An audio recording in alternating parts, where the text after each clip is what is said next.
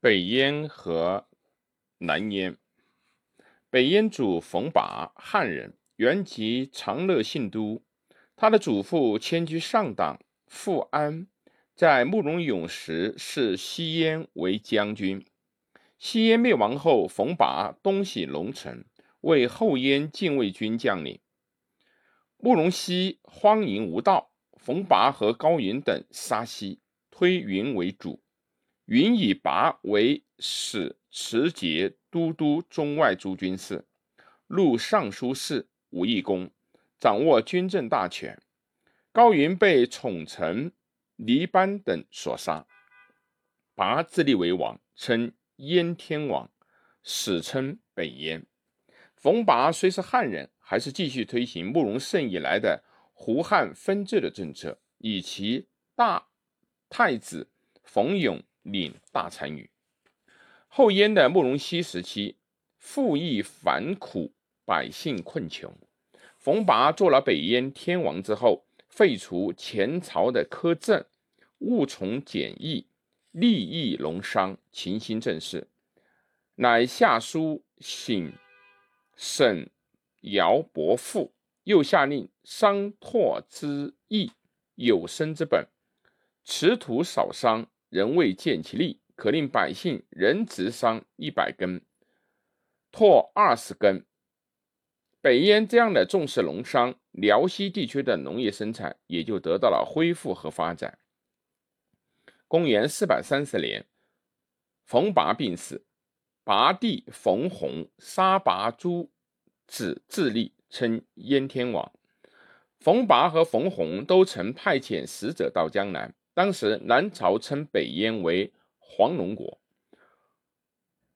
冯弘的时候，北燕北魏开始进攻北燕，一次掠夺辽西民户三万余家，迁居到幽州；一次掠夺男女六千口，龙城也屡次遭到了魏军的围攻。冯弘于公元三四四三六年放弃龙城，逃往高句丽，北燕王。立国凡三十年。南燕主慕容德是前燕主慕容晃的幼子，后燕主慕容垂的幼弟。后燕慕容宝时，北魏进兵中原，攻取河北的郡县。慕容宝北奔龙城，魏军选取中山，后燕被切断为两个部分。慕容德时镇邺城，见魏军乘胜来攻。人心浮动，乃率民户四万，车两万七千乘，从邺城迁往黄河南岸的华台，称为燕王。到公元三九九年，又以青州沃野两千里，精兵十余万，左有富海之饶，右有山河之固，故迁都广固，改称为燕皇帝，史称南燕。慕容德立野于商山，立志应该是志言关羽乌长者。南燕最兴盛的时候，有步兵三十七万，车一万七千乘，铁骑五万三千。其疆域东至海，南濒四上，西带巨野，北泊于河。南燕在青眼一带立国。这是封建经济比较发展的一个地区，封建的依附关系比较发展，所以南燕和后燕后期不一样，不能够采用胡汉分治的政策。正是由于胡汉不给分治，很多汉族的农民成为鲜卑贵族和汉族四大家贵族里面的不取佃客。南燕尚书韩卓上书慕容德，书中讲到：百姓如秦晋之弊。